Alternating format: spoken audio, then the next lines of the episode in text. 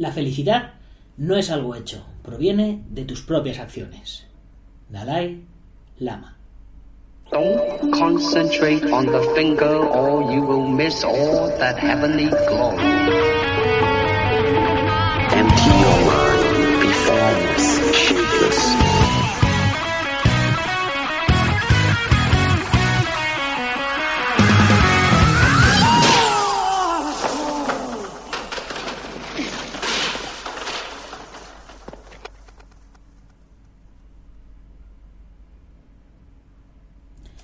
Muy buenos días a todo el mundo, soy Nacho Serapio, fundador y director de Dragon, y te doy la bienvenida a un episodio más de la edición de Navidad de Dragon Magazine, tu programa de artes marciales y deportes de contacto. El penúltimo programa del año, porque hoy es lunes 30 de diciembre de 2019 y vamos por nuestro programa número 676, si no me equivoco. Y este programa de hoy se lo voy a dedicar, como no puede ser de otra manera, a todos los que ya habéis reflexionado, habéis eh, hecho un proceso de introspección para pensar cómo os ha ido el año, qué habéis sacado de provecho, qué cosas buenas, qué cosas malas han pasado, si este año habéis conseguido todo lo que os habíais propuesto, si ha sido un año totalmente inesperado, etcétera, etcétera. Pues a todos vosotros, a todos los que habéis pensado en esto, va dedicado este programa de hoy. Y hoy continuamos, por supuesto, con un nuevo relato de estos 32 relatos de un viaje mágico. Eh, ya sabéis, estos 32 relatos infantiles sobre artes marciales que estamos leyendo en este especial de Navidad. En concreto, el programa de hoy eh, va a ser un cuento que se llama eh, El lugar de la alegría, como habréis visto en el título, de el maestro José Ignacio Vegue, un maestro de Kempo y de un montón de disciplinas del cual os hablaré a continuación. Pero antes, como siempre, un poquito de publicidad de dragon.es. ¿Sientes pasión por las artes marciales y los deportes de contacto? Pues has llegado al lugar indicado. ¿Te gustaría complementar lo que aprendes con tu maestro o entrenador en tu gimnasio o escuela? ¿No puedes entrenar habitualmente debido a tus circunstancias personales, familiares o laborales? Pues bienvenido a dragon.es. Dragon.es es una plataforma con más de 800 videotutoriales de artes marciales y deportes de contacto ordenados pedagógicamente en más de 70 cursos. Artes marciales tradicionales, artes marciales internas, artes marciales externas, acrobáticas, artes marciales mixtas, deportes de contacto, preparación física, nutrición, defensa personal, todo lo que puedas querer aprender respecto al mundo de las artes marciales y deportes de contacto lo encontrarás en dragon.es. Además, Dragon.es es una gran comunidad donde podrás conocer a otros artistas marciales y luchadores que comparten tu pasión. Gracias al mapa de usuarios que ponemos a tu disposición, podrás conocer a otros miembros de la comunidad cercanos a tu lugar de residencia, con los cuales podrás quedar para entrenar o simplemente para conoceros e intercambiar opiniones. También disponemos de un chat privado exclusivo donde encontrarás a todos los profesores de los cursos, a los escritores de la revista y a diferentes maestros y alumnos de diferentes niveles, de diferentes localidades. Es decir, una gran comunidad para compartir nuestra pasión.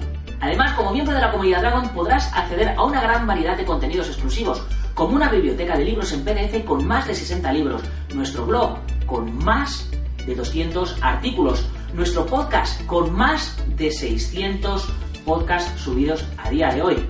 Además, tendrás un 15% de descuento en la mayoría de los productos de nuestra tienda online. Y si vives en la península, los gastos de envío gratis.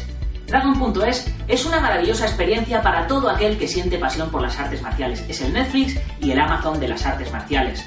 Así que si tú sientes pasión por las artes marciales y los deportes de contacto, te animo a que te suscribas. Puedes probar un mes y si no te convence, darte de baja porque no hay compromiso de permanencia.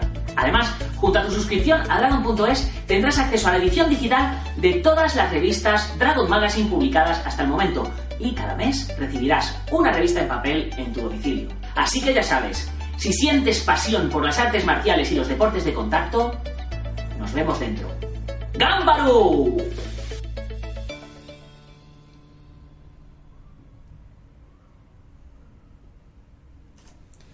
Y como siempre, una vez hecha la publicidad que hace todo esto sostenible, como digo siempre, vamos a pasar a comentaros un poquito la historia del maestro José Ignacio Begué Andrés. Nacido el 10 de marzo de 1963 en Madrid, España, se inicia en el mundo de las artes marciales en 1975 con la práctica del taekwondo o karate coreano, como se le denominaba en aquel entonces, en el gimnasio Yudansa en la calle General Pardiñas. Allí sigue progresando en dicho arte marcial hasta obtener el cinturón marrón, pues el maestro de la familia Kim se marcha a su país. Con el fin de completar su formación hasta obtener el cinturón negro, continúa con la práctica del taekwondo con el maestro Jun Jong Kap y con Choi Kap, además de practicar Hapkido en el gimnasio Jun. A lo largo de este periodo de cuatro años, se inicia en la práctica de sistemas chinos de la mano del maestro de Kung Fu Jacques Dubois y sigue perfeccionando este estilo durante más de 24 años con diferentes maestros, como Jesús Esteve, seleccionador nacional. Se ha formado con el maestro Raúl Gutiérrez desde 1975 y durante la década de los 80. Y unos años más tarde descubre el Kempo Karate a través de su maestro Ángel Ordóñez, todo un pionero en el mundo del Kempo. En aquella época se dedica a los lunes, miércoles al Kempo, los martes y jueves al Kung Fu y los sábados o domingos a las competiciones. Una vez que se incorpora al ejército, en la policía militar y en los COES, ahí es nada, empieza sus entrenamientos de Jiu-Jitsu y lucha grecorromana. Al terminar su periodo militar se incorpora a la seguridad durante 22 años y continúa con el Kempo, con el Shaolin Kempo y preparando programas específicos de entrenamiento civil, policial y militar y protección específica de la mujer. En la actualidad imparte clases de Kempo y Nakendo Combat y es eh, entrenador nacional y ostenta el cinturón negro séptimo Dan. Colabora además con distintas unidades de cuerpos de seguridad privada y pública y con instituciones e instructores en dicha formación. Y ahora que conocemos un poquito más al maestro Jesús Esteve, vamos a comenzar con el lugar de la alegría. Soy Miriam, tengo ocho años y vivo en una familia muy cuidada. Soy la pequeña de la familia, que está compuesta por mis padres, mis dos hermanos mayores y yo misma. Vivo en Madrid, pero yo siempre he pensado que no tengo nada que ver con la gente que vive en la Tierra. Cuando va en el coche, mi papá siempre se enfada con los demás conductores, les grita y les dice palabras feas porque no conducen como él. Yo creo que hay muchos coches y que para circular todos a la vez lo harán bien y otros mal. Mi mamá no se enfada nunca, pero casi siempre está muy triste. El otro día se le quemó la comida y se puso a llorar. Yo le dije Mamá, si no pasa nada, sacamos una pizza del congelador. Bueno, en realidad, como toda la gente que veo cada día, mis padres son personas muy tristes que se enfadan muy a menudo y discuten fácilmente. Si de veras nos paramos a escuchar las discusiones entre las personas que nos rodean, es fácil darse cuenta de que el esfuerzo y las palabras que gastan discutiendo son muchísimo más importantes que aquello por lo que discuten. Además, cuando uno piensa en sus problemas, sean como sean, siempre les parecen más graves que los de los demás. Creo que esto es porque la mayoría de las personas solo pueden ver en tonos grises y negro, no pueden percibir el abanico de colores que se encuentran a nuestro alrededor, ni cómo brillan las cosas y las personas. Es por este tipo de actitudes por lo que pienso que yo no soy de aquí. Siempre le digo a mamá que soy de un lugar llamado Alegría. Donde quiera que vaya yo veo muchísimos colores, tonalidades de luz y brillos. Por ejemplo, cada cosa y cada persona tiene un color distinto. Si veo que alguien está haciendo daño a un perrito, lo veo de color gris oscuro y me pongo triste. Los perritos y el resto de los animales son seres vivos y por ello muy importantes, como mi perrita Lua y mi gato Gafe. Por eso, cuando veo que se trata bien a los animales, es un día de luz y de colores bonitos y brillantes en alegría. Otro ejemplo, cuando mi padre se enfada en el coche, su día ya va a ser gris y él se vuelve oscuro.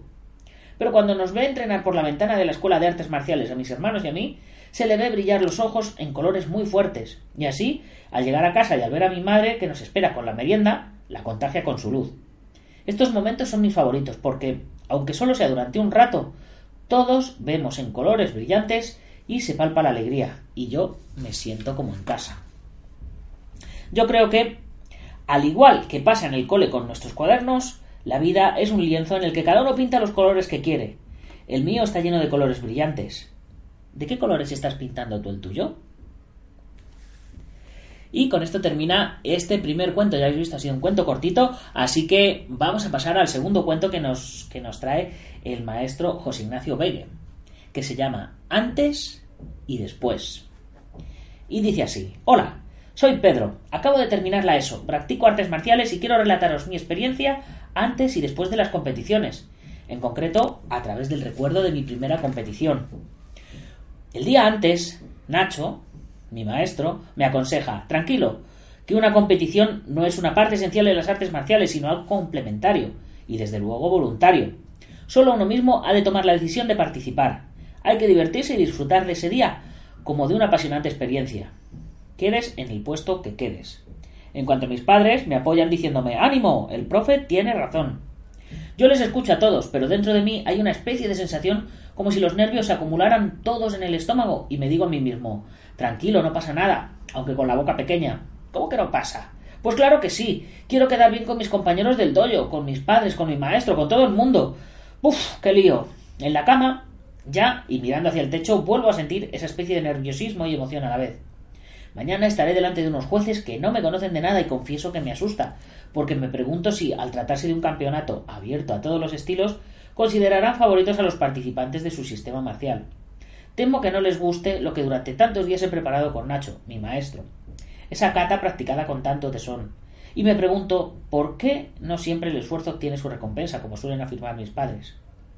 Ya me estoy durmiendo y sueño que la cata me sale de lujo, y que la gente aplaude en las gradas. Saludo a los jueces antes de salir del tatami y paso a la siguiente ronda. Me he clasificado. Doy un salto para abrazar a mi maestro y a otros compañeros de la escuela. Estoy eufórico. ¡Zas! Me despierto sudando y de un sobresalto. Mi madre viene y me dice que he gritado. Me da un vaso de agua y me tranquilizo. Buenas noches, mamá. Descansa, que mañana tienes un gran día, me contesta ella. Efectivamente, así será mañana. Un gran día, el de mi primera competición, y todo saldrá fenomenal. Ya me duermo hasta mañana, me convenzo a mí mismo. Y llega el gran día y son las siete de la mañana. Es temprano, pero me aconsejan desayunar con tiempo suficiente para no sentirme pesado y relajarme un poco. Me siento en la terraza y miro los árboles. El cielo está un poco nublado, pero hay muy buena temperatura. Eso tiene que ser bueno para competir, ¿no? Veo algún viandante pasar por lo lejos y también a José, el de la panadería. Lo saludo desde la terraza y me devuelve un saludo diciéndome Suerte en la competición. El barrio está contigo. Madre mía, todo el barrio pendiente. ¡Qué responsabilidad! Bueno, tampoco será para tanto. Intento concentrarme y visualizo la zona de competición, mi entrada al tatami y la ejecución de la cata que he preparado a conciencia. Pienso que todo saldrá bien y con serenidad me veo terminando y saliendo de la zona de competición. Bien, eso es que vamos por el buen camino. Todo encaja. Nacho, mi maestro, mis padres amigos, etcétera. Me voy a mi habitación y repaso todo el contenido de mi bolsa de deporte, aunque ya lo habrá mirado mi madre, que nunca me falla. Vale, está todo preparado. Mi padre, que está bajando al garaje del coche, me llama. Todo bien, nos vamos hacia el polideportivo, y llega el gran momento. Ahí estamos, en la entrada para competidores. Saludo a mis compañeros de la escuela, a las personas de la organización, que nos van tomando los nombres y nos indican el camino hacia los vestuarios. Ya cambiados, salimos al lugar donde se desarrolla la competición. Hay muchísimos competidores, es magnífico, y banderas de todos los países y comunidades autónomas. A lo lejos veo a Nacho, mi maestro, que viene hacia nosotros y nos da ánimos y algunos consejos. Calma, fuera nervios, ya está todo preparado y vosotros sois parte esencial de este evento. Si no fuera por vosotros, todos los competidores, vuestros padres, no se podría celebrar nada. Tienen toda la razón. Ya nos avisan por megafonía para que formemos todos por escuelas, en el centro del pabellón. Es el Campeonato Internacional Interclubs de mi comunidad, Invitan a cinco clubs de otros cinco países. Suena el himno nacional. Se me ponen los pelos de punta y la carne de gallina. Me resulta impresionante. Tanto más cuando es mi primera vez. Ya nos comunican que el tatami eh, en qué tatami participamos cada uno de los equipos según las modalidades. Y comienza ya todo. Uno de mis compañeros de escuela lo está haciendo de diez. Pasados tres participantes llega mi turno. Comienzo a concentrarme y por mi mente pasa en solo unos segundos todo lo que me aconsejaron y las palabras de mi maestro en los entrenamientos. Trabaja duro, con ilusión, con dedicación y empeño, y si quieres que se cumplan tus sueños, solo tienes que perseguirlos con todas tus fuerzas y con la humildad que conllevan las artes marciales. Y como si el mundo me diera ese instante, de manera automática pero con total conocimiento de mis movimientos y bloqueos, patadas, puños, etc., termino mi cata de forma impecable y para mí genial, Ahora lo entiendo todo. Si te puntúan bajo o mal, según tu criterio, no le des tanta importancia, y mucho menos si es la primera vez. Lo fundamental es cómo te has sentido tú mismo. En aquella ocasión obtuve una magnífica puntuación y pasé las siguientes rondas hasta llegar a la final, y a pesar de quedar medalla de plata, ese fue el principio de una aventura en la competición, y no me arrepiento de nada. El esfuerzo mereció la pena, y desde entonces siempre he tenido ese hormigueo en el estómago la noche antes de competir. Entiendo que es parte del espíritu de la competición y de todo lo que conlleva. Para mí es estar vivo en el cuerpo, en el espíritu y en la mente. Hoy hace ya 30 años de aquella emocionante primera vez. Sin embargo, sigo viviendo las mismas sensaciones, aunque ahora junto a mis alumnos, y eso es maravilloso. Ya no compito, y no me importa. Lo hacen ellos con esa misma ilusión, sus dudas y sus nervios, y a la par la templanza de un guerrero. Cuando se acaba la competición, queda el arte marcial. Y con esto, chicos, ahora sí, terminamos nuestro programa de hoy. Ya sabéis que se nos acaba el año, que mañana es Nochevieja, mañana es el último día del año, así que aprovechar estos días, como os digo, aprovechar hoy, si no, si no habéis reflexionado todavía sobre, sobre vuestros propósitos y, y vuestro, vuestro pasado año, que todo lo que habéis hecho, lo que habéis conseguido, lo que no habéis conseguido, vuestras metas, objetivos, etcétera, es el momento de hacerlo.